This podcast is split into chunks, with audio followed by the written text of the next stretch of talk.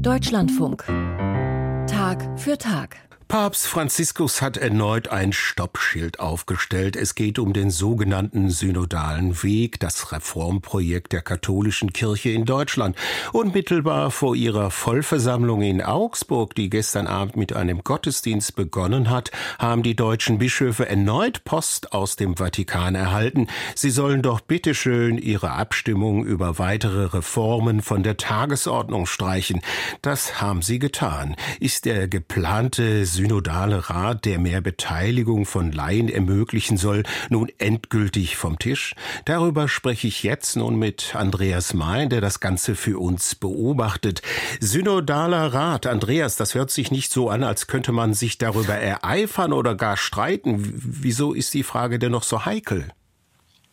Ja, also ich würde sagen, die ist so heikel, weil es ans Eingemachte geht, zumindest aus römisch-katholischer Sicht.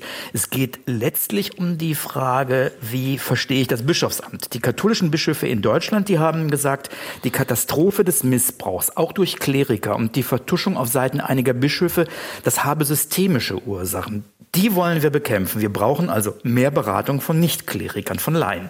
Dann gab es lange Tagungen des sogenannten synodalen Wegs und daraus erwuchs eben unter anderem jener Plan, einen synodalen Rat zu begründen, in dem Bischöfe und Laien eben nicht nur miteinander reden, sondern auch entscheiden. Und da sagen die Kritiker im Vatikan und aber darüber hinaus auch, erstens ist es überhaupt nicht so eindeutig klar, dass das katholische Amtsverständnis dafür verantwortlich ist, dass Missbrauch begünstigt wurde und sie verweisen auf die evangelische Missbrauchsstudie. Zweitens sagen sie, wir sind keine parlamentarische Demokratie, sondern die römisch-katholische Kirche. Ein Bischof, der sich an Mehrheitsentscheidungen bindet, der wäre sozusagen kein Bischof mehr. Er ist dem Papst gegenüber zur Treue verpflichtet. Und der ist gar nicht amüsiert angesichts der deutschen Pläne oder wie Kritiker sagen würden, des deutschen Sonderwegs. Hm. Und der Brief aus Rom, wie ist der einzuordnen? Es hat ja schon diverse Briefe gegeben, in denen sich der Vatikan skeptisch zeigte, was die deutschen Reformpläne betrifft. Warum jetzt noch einen? Aus meiner Sicht, der Vatikan wollte unbedingt verhindern, dass die Bischöfe in Deutschland jetzt in diesen Tagen in Augsburg über diesen synodalen Rat abstimmen. Denn dann hätte der Papst diese Entscheidung kassiert oder aus seiner Sicht kassieren müssen. Das wäre der Bruch gewesen. Deswegen jetzt der Brandbrief fünf Minuten vor zwölf oder vielleicht sogar zwei Minuten vor zwölf. Und es hat ja funktioniert. Die deutschen Bischöfe haben das Stoppsignal dahingehend gedeutet, dass sie je nach Sichtweise einknicken, einlenken oder sich einsichtig zeigen müssen. Auf jeden Fall haben sie ja den Punkt von der Tagesordnung genommen, wie gesagt. So, und nach diesem Showdown am Wochenende und vor allem am gestrigen Montag musste der Vorsitzende der Deutschen Bischofskonferenz diese Entscheidung sozusagen verkaufen vor Medienvertretern. Wie ist diese Pressekonferenz verlaufen? Inwieweit wirkte Georg Betzing angeschlagen? Ehrlich gesagt, ich hätte damit gerechnet, dass er angeschlagener wirkt. Der Limburger Bischof und Vorsitzende der Deutschen Bischofskonferenz ist ja die treibende Kraft, was dieses Reformvorhaben betrifft. Und dieses neuerliche Stoppschild kann man meines Erachtens nur so interpretieren, dass der Vatikan nun final gesagt hat, einen synodalen Rat wird es nicht geben.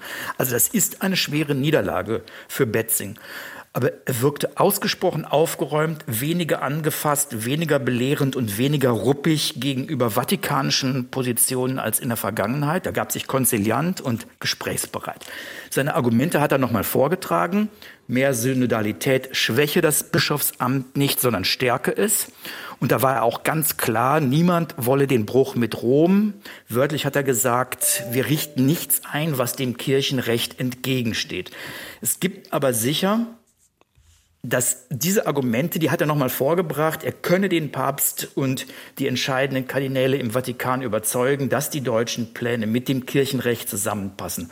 Und ein Gesprächstermin in Rom, den gäbe es bereits. Insgesamt war zu merken, der Vorsitzende der deutschen Bischofskonferenz will gesichtswahrend rauskommen aus dieser Nummer und er will einen Kompromiss finden. Apropos Kompromiss, ein Kompromiss in einer verfahrenen kirchlichen Situation. Wie könnte der aussehen? Also das ist die ein Million Dollar Frage, denn eine Spaltung, ein Bruch, ein Schisma stehen im Raum. Bei der gestrigen Pressekonferenz ist immer wieder angespielt und gefragt worden nach der Position von Kardinal Christoph Schönborn, Erzbischof in Wien. Der hat im Interview mit Communio, einem neuen theologischen Online-Portal, vor einem Schisma gewarnt. Er bewundere die Geduld des Papstes, hat er gesagt, und er stellt sich hinter die vatikanische Position.